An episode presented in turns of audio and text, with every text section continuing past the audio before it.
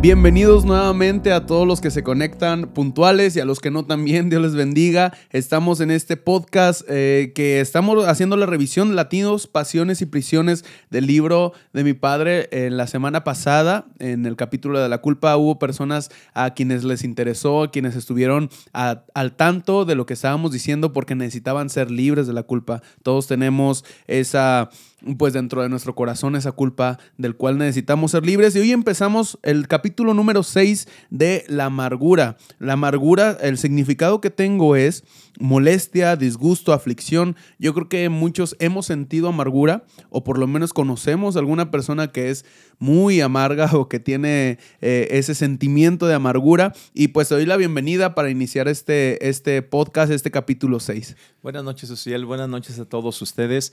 Es interesante el poder observar eh, sobre el concepto amargura porque la verdad la mayor parte de las personas no se dan cuenta cuando tienen amargura, no saben distinguirlas y rápidamente tenemos que definirlo, porque a veces se puede confundir como cuando tú quieres perfeccionar algo o cuando tú te quejas porque eso no está bien. Hay un hilo muy delgado para poder saber si tienes amargura o quieres crecer bueno, entonces solamente hay que ubicarlo. Siempre la persona que tiene amargura rápidamente siempre es negativo. La persona que tiene amargura nada le parece. Salió el sol, está enojado. Llueve, está enojado. Es de noche, tiene frío y está enojado. Eh, la persona que tiene amargura siempre critica. Nadie se le escapa. Nadie se le escapa, él es el único que sale libre, ¿no? Es, él es el único absuelto. La persona que tiene amargura siempre está de mal humor, está descontento nunca está feliz, nunca está alegre. Es que siempre le hace falta algo. La persona que tiene amargura siempre está viendo la vida de los demás, está observándolas, checándolas y, constantemente observa los errores y las faltas para estarlos juzgando. La persona que tiene amargura siempre, siempre se está quejando, toda la vida se está quejando, en todo momento. Entonces, más adelante desglosaremos poco a poco estas características de la amargura, pero evidentemente muy pocas personas se dan cuenta cuando tienen amargura. Precisamente, papá, y la siguiente pregunta viene a, eso, porque en, realidad hay personas que son amargadas, perdón, o tienen amargura en su vida y no se dan cuenta. O sea, ellos creen que así es la vida y se la viven quejándose. O sea, ya es una forma, una manera de ser de ellos. Ya, ya, es, ya esa amargura como su forma de platicar, o sea, de queja, de estar constantemente hablando. Y la pregunta es, ¿cómo puede una persona darse cuenta que tiene amargura? Primero, si tienes amargura, eres una persona insatisfecho o insatisfecha. La persona está insatisfecha por lo que no tiene, por lo que no ha logrado, por lo que le falta, por lo que le han arrebatado, por no haber concluido bien sus metas, por no haber avanzado exitosamente en la vida. Entonces, cuando nos damos cuenta que la persona tiene amargura, eh, ellos deben de saberlo en base a todo lo que no han logrado hacer y tener. Lo desglosan y dicen, bueno, me faltó esto, ¿Cuál es el resultado de lo que te faltó? ¿Cómo te sientes con lo que te faltó? ¿Lo superaste? Es que el corazón, el corazón siempre tiene que estarse reparando continuamente. Y eso es lo que a todo ser humano se nos olvida. Si, si algo no lo hiciste al 100%, va a haber una insatisfacción. Y de, ese, de esa insatisfacción se deriva un matiz de molestia ay, es que no me apoyaron. ¿Quién no te apoyó? Fulano de tal. Ay, es que me hizo falta esto. ¿Por qué? Es que no tuve dinero. Entonces, encontramos derivaciones donde yo digo, si yo hubiera tenido dinero, si me hubieran apoyado, entonces ya estoy, cuando digo si me hubieran apoyado, ya juzgo a los que no me apoyaron. Si hubiera tenido dinero, entonces yo ya digo, estoy mal, no tengo dinero, estoy fracasado. La persona cuando empieza a observar todo lo que no ha logrado hacer y las actitudes que ha tenido después, si son negativas, si culpan a la gente, si tiene molestia, si tiene queja, entonces debe de saberlo, tiene amargura.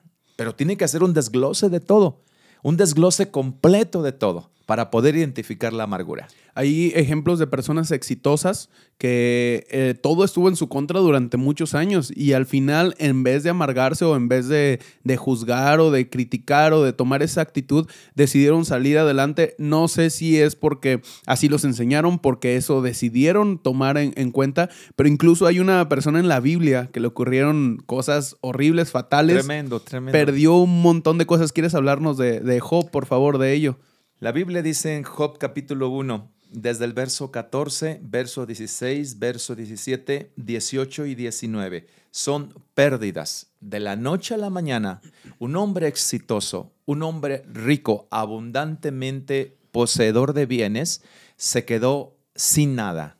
Ahora hay que ubicar eso, por favor. Aquí en la vida nada es seguro. Cierto. Si dependes de Dios, aunque lo que no sea seguro se te quite, lo vuelves a recobrar. Alguien debe de saber eso. No tiene que llenarse de amargura porque de pronto lo que tenía lo perdió. Lo perdió y se le acabó. Bien, no te llenes de amargura. Tienes a Dios que de Él dependes. Así es. Tienes los cielos abiertos que van a abrirse para ti. Lo que lograste alcanzar o reunir fue en base a la sabiduría que Dios te dio y a tu inteligencia. Entonces, si algo se perdió, tranquilo, lo vas a volver a recuperar. Lo vas a volver a recuperar. Job perdió todo absolutamente, pero Dios le dio todo a Job. Entonces Job estaba tranquilo y dijo, entonces Job se levantó y rasgó su manto y rasuró su cabeza. Esto es una señal de luto en el, en el oriente, es decir, como de molest, no, De no de luto, de tristeza. de tristeza, de dolor. Se postró en tierra y adoró. Normalmente la gente, en lugar de cuando viene algo malo a su vida, un descalabro económico, una pérdida de cualquier tipo, lo que hace es molestarse, quejarse y decir, ¿por qué, Señor? ¿Por qué, Señor? Reclamar. reclamar. ¿Qué Mm. hizo Job? Adoro. Adoro. Es lo que menos tenemos cuando tenemos problemas. Sí. Mejor dicho, es lo que menos hacemos, Hacemos. cuando tenemos problemas. ¿Qué es? Adorar. Más, más es llorar quejándose Lamentándose. en sí. lugar de adorar. Entonces, la- los que nos están viendo deben de ubicar muy bien cuáles son sus reacciones cuando algo no sale bien. Job adoró. ¿Qué haces tú cuando algo te sale mal o cuando pierdes? ¿Adoras? ¿Te molestas? ¿Te quedas eh, con una actitud de enojo? ¿Te llenas de fuerte ira o quieres arremeter contra alguien porque él es el causante directo y hasta indirecto de todo lo que has perdido? No, Job adoró y dijo, desnudo salí del vientre de mi madre, desnudo volveré allá. Así. Finalmente, Uziel, todo lo que tenemos aquí en la tierra, disfrútenlo las personas que lo tienen, pero acuérdense, al cielo no llegan en un carro BMW, Es en un. BM, no, no llegan, no llegan. Al cielo no llegan con una casa enorme, al cielo llegan sin nada. Job dijo, este es mi principio, desnudo salí del vientre de mi madre, este es mi final, desnudo volveré allá. Entonces que lo ubique la gente, disfruten lo que tienen y si algo pierden, acuérdense, no tienen que vivir una insatisfacción. Job dijo, Dios me dio, Dios me quitó. Ahora, eso de que Dios me quitó, no es que Dios cortó sus bendiciones, no es que Dios actuó mal con Job, Dios permitió que a Job se le quitara el dinero. Sea el nombre de Dios bendito. Job capítulo 1, verso 20 y 21. Sea el nombre de Dios bendito. Entonces Job tiene una actitud. Ahora bien, al principio todo, todo marcha bien. Job adora, Job eh, levanta su, su vista al cielo y dice, gracias Padre, todo es tuyo, no tenía nada, tú me lo diste todo, muy bien. Hay Este una es el frase- inicio. eh, sí, hay una frase que precisamente voy a continuar, eh, o más bien te voy a dar el pie para continuar. La gente dice, bueno, el dinero va y viene. Hay una frase muy famosa, ¿no? Que algunos lo toman a bien y dice, bueno, para eso son los bienes. O sea, si tengo que deshacerme de un vehículo para poder cubrir alguna necesidad, está bien, no pasa nada, el dinero va y viene. Pero lo fuerte o lo difícil es cuando empieza a tocarnos eh, nuestra salud, cuando empieza a tocar la salud de nuestros hijos. Job perdió a su familia, o sea, a sus hijos, a todo Ajá. lo que tenía. Y después te doy pie para que continúes. Nada más se quedó la esposa, la esposa. Bendita la, la bendita esposa. esposa. que le dijo, maldice a tu Dios y muérete. Por eso el diablo solamente dejó a la esposa. El maligno fue el tentador. Job ya no soportó. Ahora, al principio, qué bueno que tenemos una actitud cristiana, una actitud de adoración, Positiva. una actitud positiva, pero esa hay que soportarla, hay que estarla sosteniendo. Porque con Job ya después las cosas no salieron bien y Job dice, ¿por qué me sacaste de la matriz? Hubiera yo expirado y ningún ojo me habría visto. Fuera como si nunca hubiera existido, llevado del vientre a la sepultura. Job 10, 18 y 19. Y luego dice, por tanto, no refrenaré mi boca, hablaré en la angustia de mi espíritu y me quejaré con la amargura de mi alma. Job 7, 11. Y aquí se da la característica, me quejaré con la amargura de mi alma. La queja, síntoma, señal de amargura. Dice, estoy en angustia en mi espíritu. La angustia, el dolor, síntoma de la amargura. Mi carne está vestida de gusanos y de costras de polvo, mi piel hendida y abominable. Hoy también hablaré con amargura porque es más grave mi llaga que mi gemido. ¿Quién me diese el saber dónde hallar a Dios? Yo iría hasta su silla. O sea, Job aquí fue muy temerario. Job dice, es que yo no merezco todo lo que me está pasando. Uciel, eso dice la gente. Sí. Yo no me merezco esto. ¿Por qué me está pasando esto? ¿Alguna vez tú has dicho eso? Yo creo que muchos hemos dicho eso y sí, muchas veces lo he dicho ah, cuando ha habido accidentes en nuestra casa. ah, exactamente, o creo que la primera vez que lo pensé fue cuando mi hermano sufrió el accidente, se quemó y fue lo primero que pensé, pues no, mi hermano está chiquito, no merece eso, mi familia le sirve a Dios, no creo que sea justo. Muchas veces hemos dicho eso. No, no somos tan mal, no somos tan buenos, pero no somos tan malos. ¿Por qué me pasa esto? Sí. La vida, Ociel, está llena de sinsabores. Todos los días comemos un pan que amasamos con dolor, con humillaciones. Vivimos situaciones de tristeza, de falta de algo que necesita nuestra familia. Todos los días comemos ese pan diario de dolor, de tristeza. Porque las cosas no le salieron bien al esposo en el trabajo, porque le descontaron un día de trabajo a la esposa, porque trabajó y llegó tarde, mejor dicho, al trabajo, porque mi hijo está mal en la, en la secundaria y tiene que volver otra vez a, a- a pasar los exámenes. Normalmente, todos los días hay cosas, nos suceden cosas que no nos agradan. Ya chocaste, tu carro ya lo chocaste otra vez y otra vez y otra vez, otra vez en el taller el carro. Todos los días nos suceden cosas. La gente debe de darse cuenta que en este mundo nada es seguro, solamente el que dependas de Dios para que si algo te ocurre o si él, tú puedas recurrir a Él, porque solamente Dios te puede ayudar. Él asegura tu futuro. Las circunstancias de tu presente, no, pero sí tu futuro. Y es lo que debemos aprender. Mencionaste algo muy importante, lo anoté inmediatamente porque se me, se me olvida después. Sostener la actitud positiva.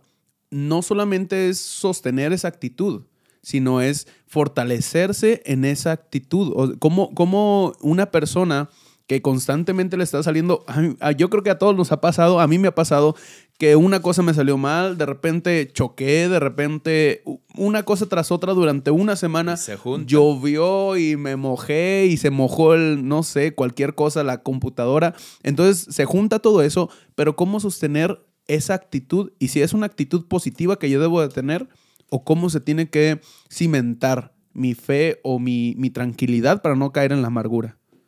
Ha- Hay que definir dos cosas, satisfacción, insatisfacción, Mm. molestia y contentamiento. Mira lo que dijo Jesucristo. También le preguntaron unos soldados diciendo, ¿y nosotros qué haremos? Y les dijo Jesús, no hagáis extorsión a nadie. Acabo de ver en una noticia que unas mujeres de, de oficiales de tránsito estaban pidiéndole dinero a otra persona. No hagáis extorsión a nadie, ni calumniéis.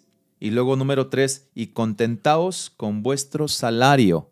Le dice Jesús a unos soldados. Es decir, no extorsionen para tener más dinero.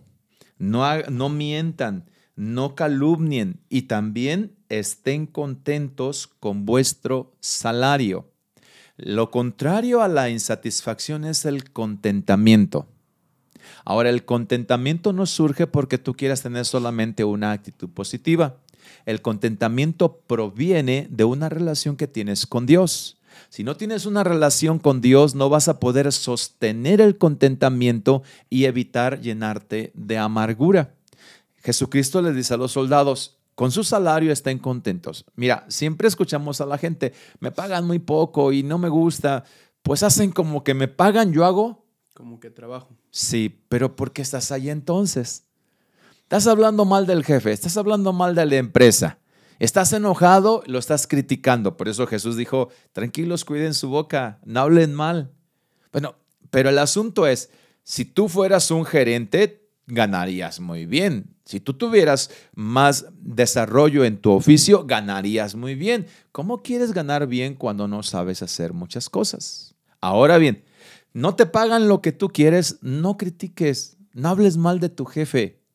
Es decir, como en la parábola de los, de los que fueron a la viña, tú conveniste con tu jefe en ese salario. ¿Por qué te quejas? Y te en quejas ese por- horario. correcto, ¿por qué te quejas porque te dan ese salario? No, es que porque, pues era lo único, pues busca otro, pero el, el caso es, tienes que tener contentamiento. Te pagan cierta cantidad, en esa conveniste, ten alegría y contentamiento. El contentamiento es el fruto del Espíritu Santo, es el gozo.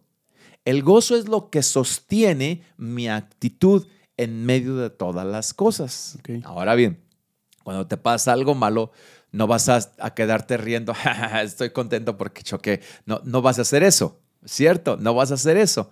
Pero ¿cuál debe de ser tu reacción? Análisis. Muy bien, me pasó esto. El carro se chocó, pero ¿cómo estoy yo? ¿Cómo están mis hijos? Ah, están bien. Contentamiento, gracias Señor. Es lo que no alcanzamos a ver. Sí. Nosotros vemos solamente lo malo que nos ocurre, no vemos lo terrible que nos pudo haber ocurrido. Sí. Eso es lo que no vemos. Y esa es una clave para que la gente tenga contentamiento. Choqué, sí, ah, va a estar el, ta- el- el carro en el taller, ahora voy a pagar taxi o Uber, etcétera. Muy bien, sí, pero ubica, estás sano. No, no te pasó nada. Y tienes para moverte. Y que Puedes sí- moverte. y- y eso entonces me hace que yo tenga Contentamiento. Gracias, como. Agradecimiento. Gracias, Señor. Esa es la clave para poder mantener la alegría o el contentamiento y no entrar en amargura, hijo. Durante un mes nos quedamos nosotros sin vehículo porque choca, bueno, me chocaron un- una moto, dio vueltas el muchacho, se cayó. Gracias a Dios, nuevamente gracias a Dios no le pasó nada al muchacho, solamente fue el golpe, obviamente el raspón de haberse caído. Y durante un mes mis hijos iban en bici o íbamos en bici a las siete y media de la mañana hacia la escuela. Primero, con el frío. Primero le di gracias a Dios porque el muchacho estaba bien. Después le di gracias a Dios porque tenemos todos bici para poder ir a la escuela. Tercero le di gracias a Dios porque tenemos salud todos y estamos completos para poder desplazarnos de un lugar a otro, a donde sea con la bici. Entonces, creo que es importante la actitud que se toma después, La reflexión. la reflexión que se hace después de un accidente o de alguna enfermedad incluso. O sea, ¿por qué decir, ¿por qué, Señor, permitiste que chocara? No, ubica. Dios permitió que no le pasara nada a tu hijo. Así es. Esa es la reflexión que me lleva al contentamiento y a adorar. Ahora, sí necesitamos muy bien definir la amargura, porque en la Biblia me habla de contentamiento, pero no es contentamiento no es sinónimo de estancamiento. Voy a leer este texto bíblico. Filipenses 4:11. No lo digo porque tenga escasez, pues he aprendido a contentarme cualquiera que sea mi situación. Sé vivir humildemente, abajo, y sé tener en abundancia. En todo y por todo estoy enseñado, así para estar saciado como para tener hambre, para tener abundancia, como para padecer necesidad. Es decir, si nosotros ubicamos esto, el, el- el apóstol Pablo le escribe a la iglesia de Filipenses y le dice, ubiquen su actitud. Aprendan a estar con todo y aprendan a estar sin nada. Es que la vida es eso, es como una montaña rusa. A veces te toca estar arriba muy rápido y a veces muy rápido te toca estar abajo. Son los picos que, que- que nos toca enfrentar o sobrellevar aquí en la vida. Pero dice el apóstol Pablo, pues aprende. Ten madurez para que aprendas a entender lo que te está ocurriendo. Ten contentamiento. No lo digo porque tenga escasez, dice el apóstol. He aprendido a contentarme cualquiera que sea mi situación. Tú lo dijiste ahorita. Alguien está enfermo, pero no has muerto. Señor, ¿por qué estoy enfermo? Mejor, Señor, gracias porque estoy vivo. ¿No es mejor? Sí. Señor, ¿por qué estoy enfermo? Gracias porque no estás en el hospital, en terapia intensiva. O sea, cualquiera que sea mi situación, he aprendido a contentarme. Y aquí el apóstol Pablo nos habla de contentamiento y dice, tengo poco, estoy contento. Pero no, es, no, no quiere decir el apóstol Pablo que, está en estancamiento. Pues confórmense eh, con lo que tienen, ya ni modo, ya ni modo te tocó esto. No, no, no, no habla de eso. Habla del entendimiento de cuando tienes poco y cuando tienes mucho, de tu madurez, que es lo que le falta a las personas que se llenan de amargura. Esa madurez. Ese es uno de mis textos favoritos de Filipenses 4 en Filipenses. pero tristemente, cuando viene la amargura, o perdón, cuando viene eh, la escasez, es cuando más buscamos a Dios. Cuando estamos bien, cuando hay abundancia, no aprendemos a vivir agradecidos. O sea, también hay que buscar a Dios dándole gracias por lo que tenemos y cuando viene la escasez estamos constantemente orando, constantemente pidiendo, o sea, la abundancia nos separa incluso de la presencia de Dios o de estar buscando a Dios porque todo está bien, entonces no hay necesidad de estar buscando a Dios. Ubica un cuadro, el que acabas de decir es bien importante. Eso se repite. ¿Por qué? Porque las personas no han aprendido. Es decir, cuando todo está bien, se les olvida ser agradecidos, se les olvida ser generosos, se les olvida amar a su familia, se les olvida orar a Dios, se les olvida ayunar, se, les olvida estar en la presencia del Señor cuando todo está bien. Cuando todo está mal, ahí están ayunando, ayunan dos días, tres días, hasta cinco días ayunan, cuando todo está mal. O sea, es lo que no han aprendido. Ese es el cuadro. Si tú aprendes en los tiempos de necesidad a estar así, pero en los tiempos de abundancia a tener la misma actitud de búsqueda a Dios, ya te vas a quedar arriba. Lo que pasa es que cuando las personas están arriba en la abundancia y se les olvida orar, ir al templo, buscar a Dios, actuar correctamente con el prójimo, pues Dios dice, te voy a bajar. ¿Por qué? Pues es que ya se te olvidó, ya se te olvidó y otra vez regresan y otra vez abajo. Señor Dios, ayúdame. Y una hora de oración y, y se desvelan leyendo la Biblia. Cuando todo está bien, pues eso no pasa. Por eso están regresando constantemente. Ay, Padre, ¿cuándo ya voy a tener un tiempo estable? Pues cuando aprendas en tu madurez a que cuando estás arriba debes de ser igual que cuando estás abajo, ¿cierto? Pero la gente no lo entiende y si no lo entiende, no le va a ir bien. Así es, Pa. Hemos platicado algunos puntos, varios puntos, sin mencionarlos, cómo inicia la amargura. Nos hemos dado cuenta que por la salud, por la falta de dinero, también hay otro punto, eh, cómo detectar mis reacciones de amargura y calificarlas. Lo acabas, lo, lo, lo estamos mencionando, lo acabas de mencionar en todo ello. Pero hay otro punto eh, la libertad de la amargura, debemos de cerrar heridas. ¿Cómo es? Hay una frase muy buena y muy eh, repetida tuya acerca de la herida. ¿La tienes ahí o, o, la digo por aquí? Dile, hijo. Una herida no sanada es una herida infectada. Ajá. De acuerdo a cómo empieza la amargura, es una herida que tenemos en el corazón.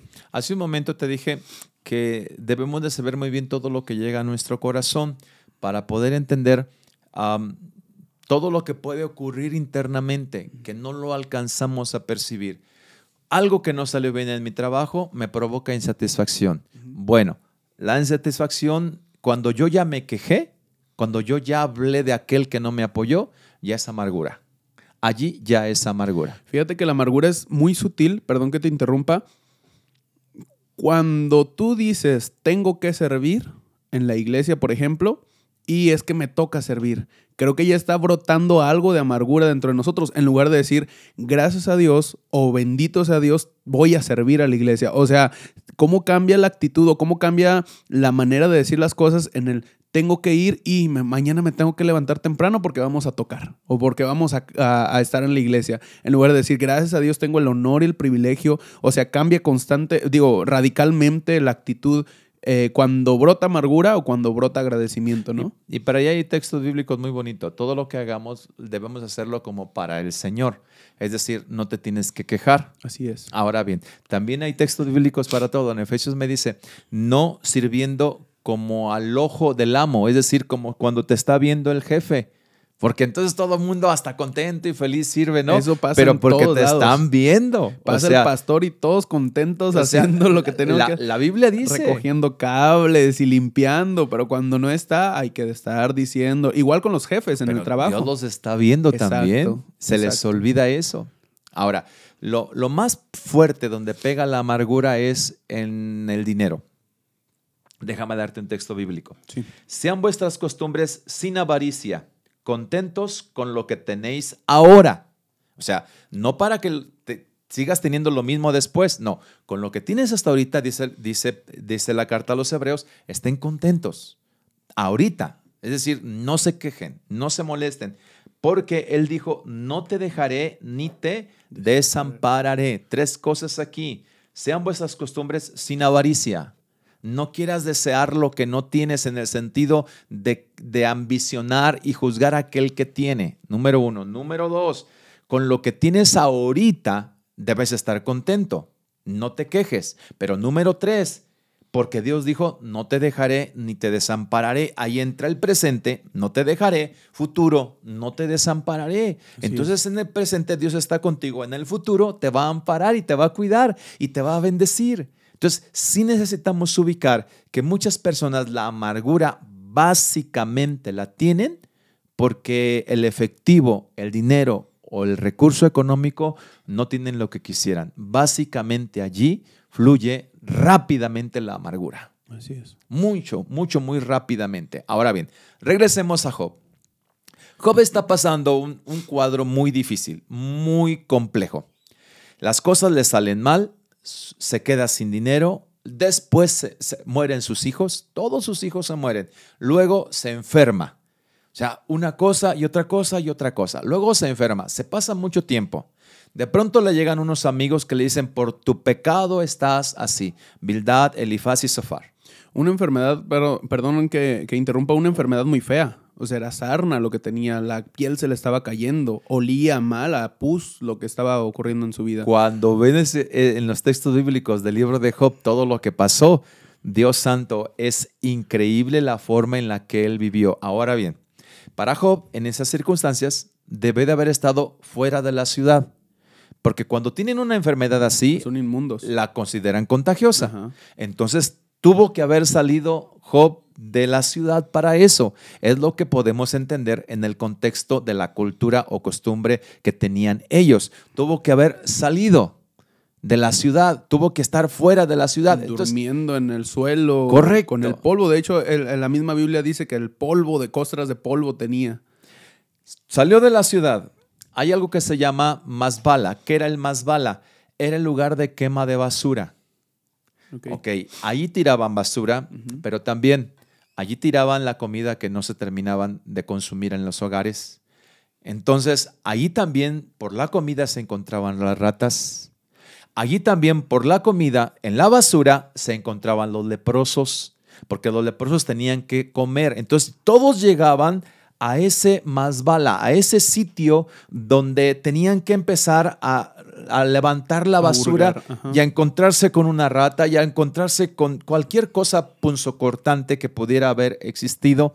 Entonces Job se encontraba en, en- día tras día, en las penumbras de la noche, en el día de sol, ante un mundo totalmente distinto de leprosos. Estoy entrando a una situación hipotética que dentro de lo que ocurría parece que puede ser así dentro de un mundo donde había amigos leprosos, dentro de un mundo donde su, su, su diario vivir o habitar era en un sitio maloliente. Ujú. En la noche, imagínate el olor, las ratas, eh, todo lo que se escuchaba. Vamos, Job estaba viviendo en una periferia de inmundicia, de dolor de necesidad, de escasez, comiendo de lo que hubiera allí, porque se había quedado sin nada y su esposa estaba molesta con él. Su esposa no salió a vivir con él. Claro que no. Y llegan sus amigos y le dicen, por tu pecado estás así. Y la Biblia, bueno, tú dices en el Wow. libro que no fueron pocos años. O sea, dice, eh, hay algunos historiadores que mencionan que fueron muchos años en los que vivió así. O sea, nosotros nos desesperamos porque en un mes no tenemos la respuesta, porque una fiebre fuerte, digo, no lo estoy minimizando, pero sí nos desesperamos y nos amargamos rápido porque en dos meses, en cinco meses, en dos años, no, no tenemos la respuesta que queremos y reclamamos. Dios, porque, y lo mismo que hizo Job, ¿no? Al final. Yo pregunto, ¿alguien que está enfermo tiene la enfermedad, pudiera tener la enfermedad de Job? Así he recibido meses de calamidad y noches de trabajo me dieron por cuenta.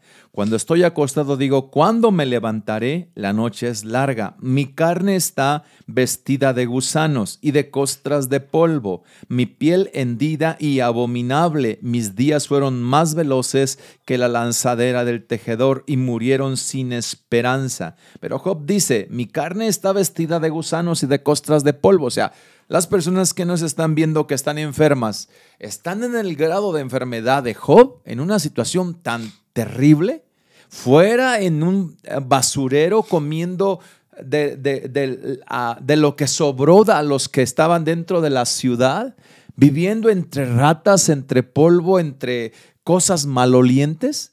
Yo, yo creo que las personas que están escuchándonos probablemente, no quiero reglamentarlo, pero no están pasando por algo así. Entonces, deben de tener una actitud distinta.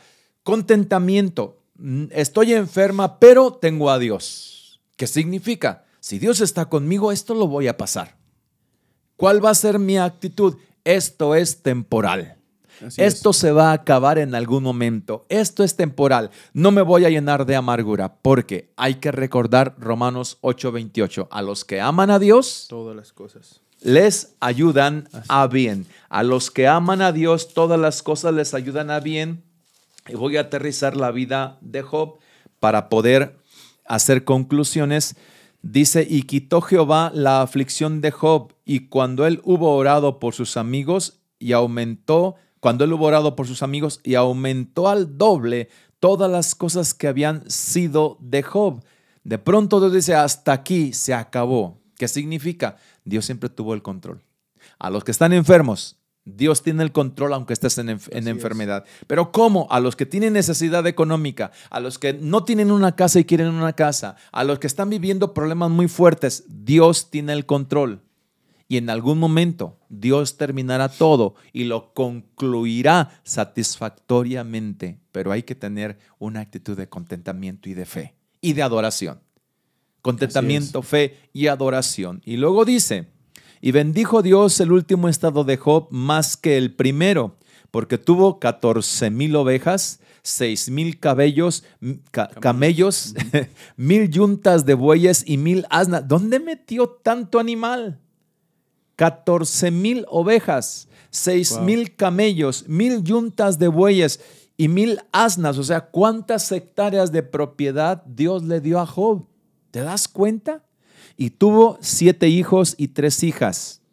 Y no había mujeres tan hermosas como las hijas de Job en toda la tierra, y les dio su padre herencia entre sus hermanos. Después de esto vivió Job 140 años y vio a sus hijos y a los hijos de sus hijos hasta la cuarta generación, y murió Job viejo y lleno de días. Hasta la cuarta generación. ¿Cuántos, ¿Cuántas generaciones podemos ubicar? Son hijos, nietos, bisnietos y Tataranietos. tataranietos, ¿seguro? Sí, pues no sé. ¿Te das cuenta de Sí. cuatro generaciones? Sí. Ahora bien, de cuatro generaciones. ¿Cuántos años? Correcto. ¿Cuántos o sea, años Si ya viviste? tenía hijos y se murieron los hijos y aparte tuvo otros hijos con la misma mujer, hay que, hay que ponerlo bien en claro, fue con la misma mujer y otra vez tuvo hijos y Yo otra creo que vez Dios se la cambió. nietos. No, no, siento, no sé.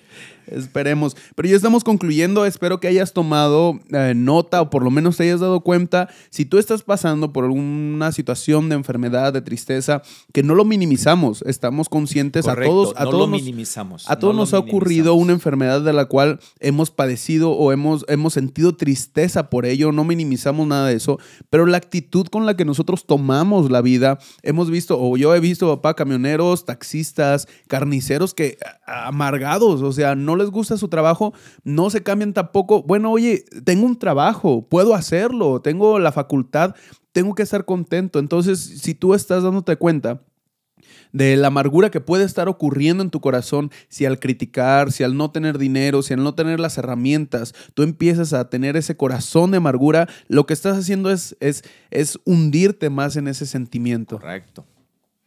Estabas muy bien. Ah, ok, pensé que, pensé que le ibas a seguir.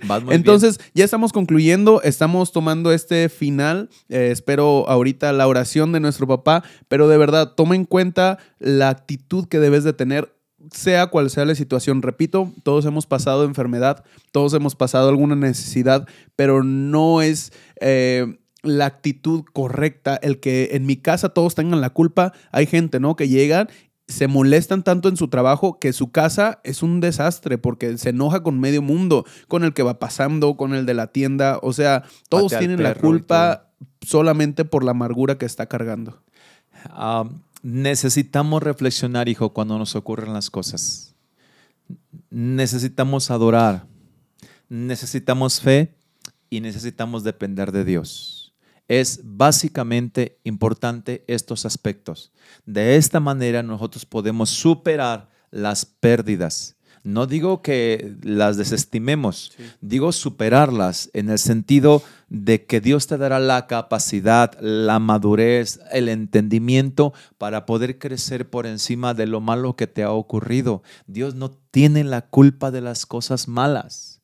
Dios no es el causante del dolor ni de la enfermedad.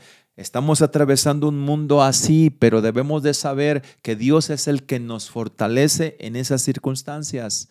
Y dice la oración, la voy a leer. Señor Dios, las pérdidas, las desilusiones, las ofensas han llenado mi vida de amargura. Mi corazón tiene heridas profundas. Deseo cicatrizarlas. No quiero seguir sangrando. Ya me cansé de vivir así. No quiero seguir pensando negativamente. Quiero dejar de juzgar. Quiero ser estable emocionalmente.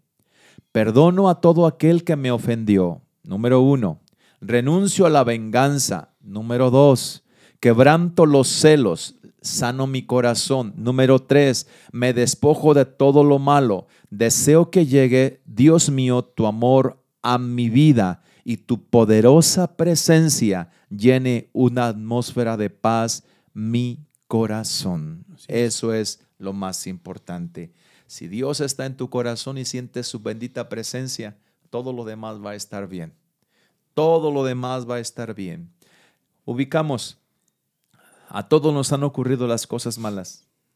Y todos pudiéramos decir en queja, ¿por qué Señor? ¿Por qué Señor? Y golpear la mesa, ¿por qué Señor? ¿Por qué Señor? No es justo, no es justo. Yo pregunto, ¿y qué es justo?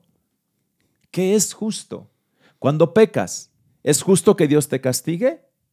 Cuando ofendes a Dios, cuando mientes, cuando tienes avaricia, cuando se desea la mujer del prójimo, ¿es justo que Dios te castigue? Sí, es justo. No digas no es justo, porque cuando dices eso, entonces Dios pudiera hacerte justicia de otra manera y la justicia de Dios sería tan fuerte que consumiría tu vida en un segundo, en milésimas de segundo.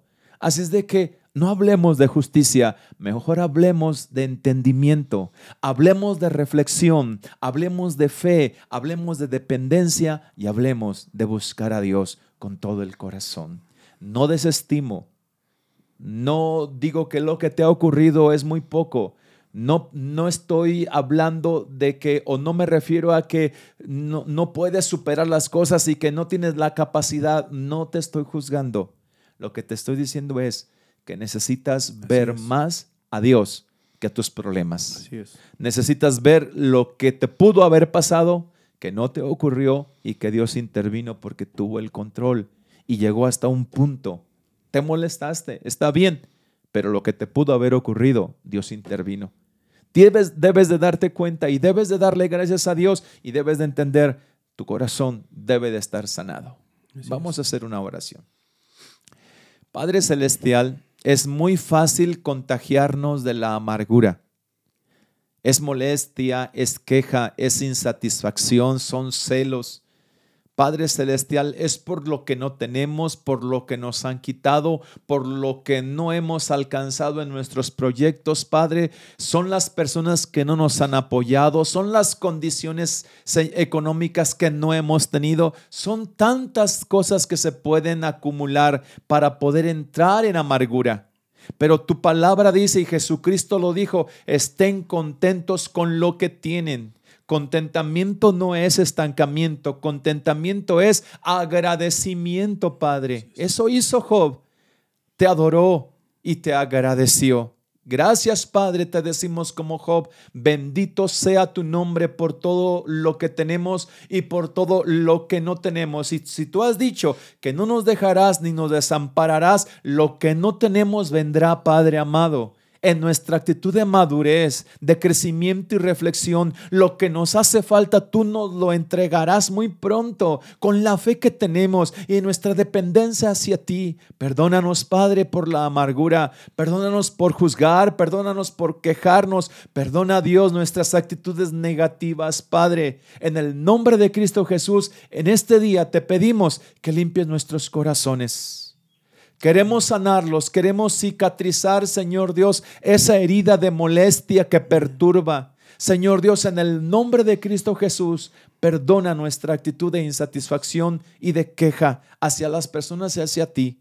Hoy, Padre, queremos comenzar con contentamiento, con gozo en el corazón, haciendo tu voluntad y dependiendo de ti, porque sabemos muy bien que si caminamos contigo, tú tienes el control de todo y al final todo estará bien. En el nombre de Jesús.